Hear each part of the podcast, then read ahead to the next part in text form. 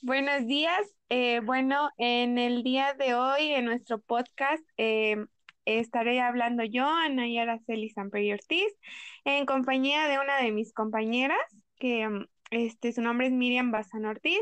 Ambas este, estaremos hablando sobre los conceptos básicos del control en las instituciones educativas enfocadas, eh, sobre el proceso administrativo y sobre las competencias directivas con las que se debe contar esto para tener un buen entorno, eh, pues de trabajo para poder dirigir una institución educativa. Entonces, pues vamos a comenzar, este, pues con lo más básico, que es el concepto. Eh, le cedo la palabra a mi compañera Miriam.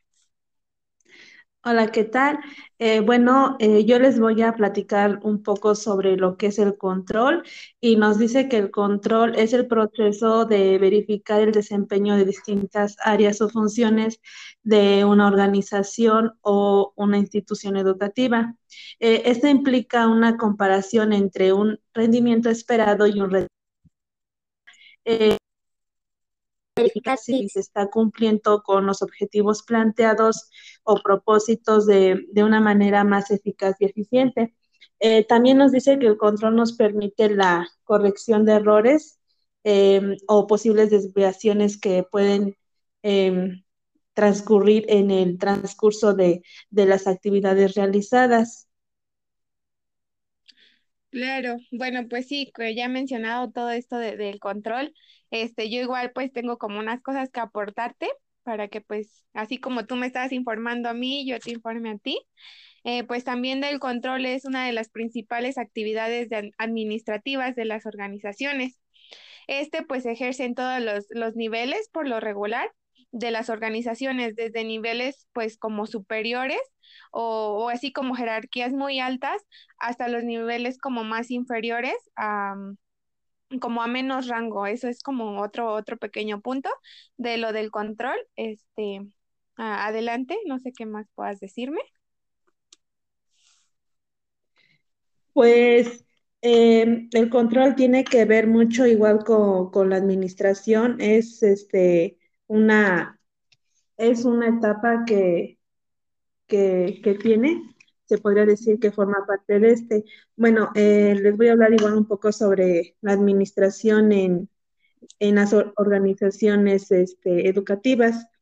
la administración es una disciplina que nos proporciona eh, herramientas y técnicas para, pues, que nosotros podamos organizar eh, cualquier actividad que, que, que queramos este, desempeñar o implementar. también nos ayuda a simplificar el trabajo este, que estamos realizando y de esta manera este, lograr buenos resultados y sobre todo que sean de, calidad. Siento un gran apoyo para tanto los maestros o alumnos o cualquier otra persona que, lleve a cabo eh, esta actividad. Eh, también la administración está presente en la optimización de cada una de las actividades eh, para todas las ciencias y disciplinas. Pues esto viene abarcando que se lleva a cabo pues en cualquier área o, materia, no sé, por ejemplo, ciencias de la educación, administración, em, eh, cualquier otra, otra materia, otra disciplina. Este, también em, la administración es poner al servicio lo, bueno, es poner al servicio a los maestros y personas de trabajo todos los recursos disponibles de las instituciones eh, a través de sistemas y procesos para, para alcanzar cada uno de, los objetivos que se tienen planeados eh, en dichas actividades. Claro, eh, en base a como todo esto que mencionaste, sabemos que, que tiene que llevarse a cabo por medio de una planeación ya que pues este es el inicio de todo proceso. Eh, pues siempre se tiene que partir como de la misión, que es este, la visión, los valores, esto como para que sepan desde un inicio, o sea, vayan enfocados en qué es lo que se quiere hacer y pues de los valores es pues más que nada con lo que se debe de tratar, ¿no? Para que pues todo vaya funcionando de una manera correcta, eh, para poder tener una buena pues dirección y ayuda de los compromisos.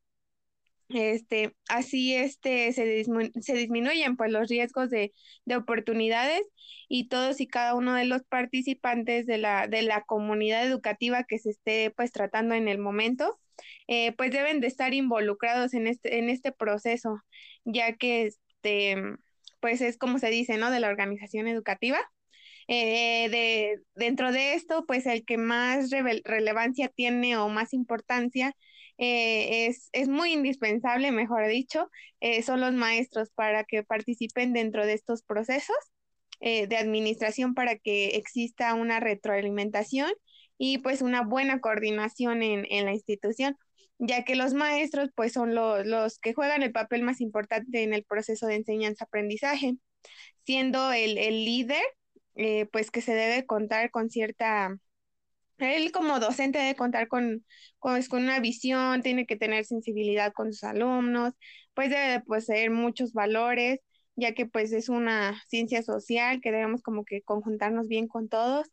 También pues tiene que estar comprometido con sus alumnos, con la institución, con todos en general, pero pues en su mayoría mejor con, con los alumnos, ya que es con los que va a estar este, pues trabajando de, de una manera pues más continua y pues cada uno de sus alumnos deben tener este como ese amor, o sea, debe de estar comprometido con su trabajo y de cómo se va a desarrollar, porque obviamente no, no con todo se trabaja de la misma forma.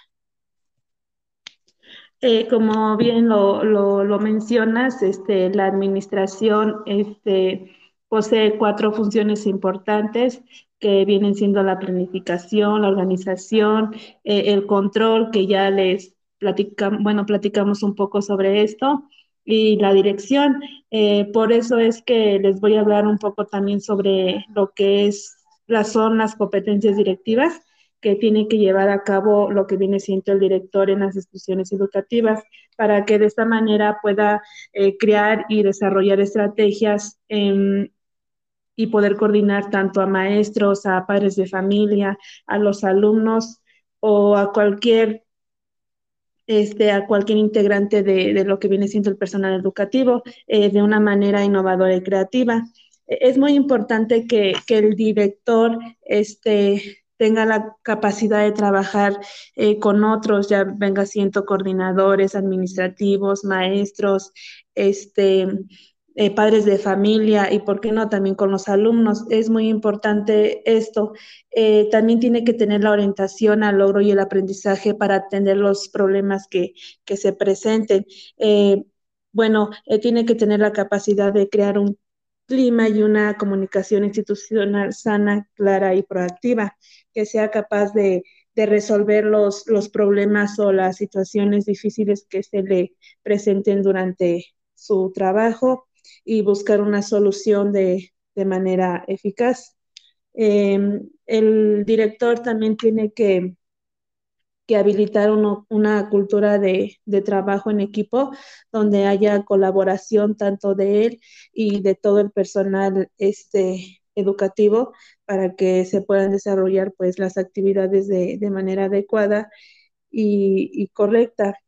También este, tiene que tener la, la facilidad de negociación y la atención de los conflictos que, que se presenten en sus actividades o también los conflictos que se le presenten con, con, algún, con alguna persona, algún docente o algún administrativo de, de la misma institución.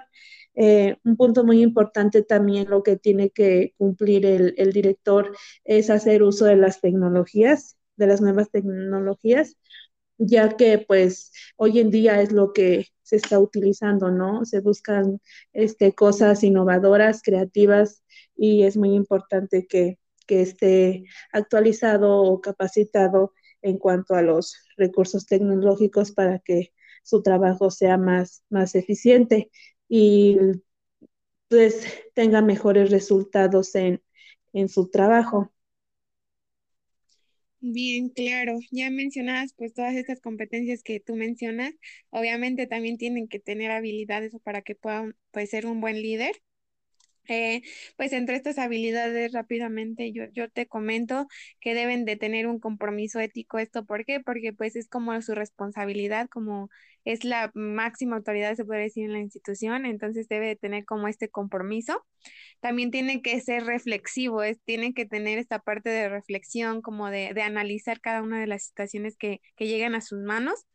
Eh, otra parte es tener asertividad, como mencionaba lo de la reflexión, pues tienen que ser asertivos como con el manejo de sus decisiones y cada una de, de las partes que tengan que resolver. Eh, otra parte, eh, pues también tiene que tener, ser hábil con las relaciones interpersonales, ya que como menciono es como la máxima autoridad, como que tiene que tener esa parte de equilibrio para poder manejar todo. También pues se deben de adaptar al cambio, es como ahorita que pues empezamos este eh, a trabajar como en línea, como no es lo mismo como estar en un aula, entonces esto es como que se tiene que adaptar a, ciertos cambios. Eh, también pues tiene que tener responsabilidad, yo creo que en cualquier parte se tiene que tener responsabilidad, pero más en este, en este sentido porque pues es, es de suma importancia. Y por último pues está la dirección de sí mismo, que pues se tiene que llevar un buen, un buen control. Y pues ya como último, yo concluyo como que, eh, el, eh, pues sí, como conclusión que el control en la administración educativa se realiza de, un, de una manera racional de los recursos académicos y pues también materiales para pues poder lograr con éxito, éxito eh, como lo que se mencionaba, lo de la misión, la visión, todos los objetivos que se plantean desde un inicio. esto para que la administración educativa eh, pues sea de suma importancia en los procesos de planificación, ya que esto pues engloba como la gestión, el seguimiento, la evaluación, eh, atendidos como mediadores o como indicadores para la dirección escolar. Entonces, pues tener este, todo este tipo de información es este, sumamente importante. Espero y que pues, no sé, tú tengas algo más que decir o, o pues esta información les sirva a nuestros escuchas y pues sería como que como la forma de concluir este tema. Bueno, pues espero y esta información les haya este, servido mucho y les haya, bueno, sea de gran utilidad para poder desarrollar pues sus actividades en, en algún momento y pues agradecemos su, su atención prestada. Claro, bueno, hasta luego.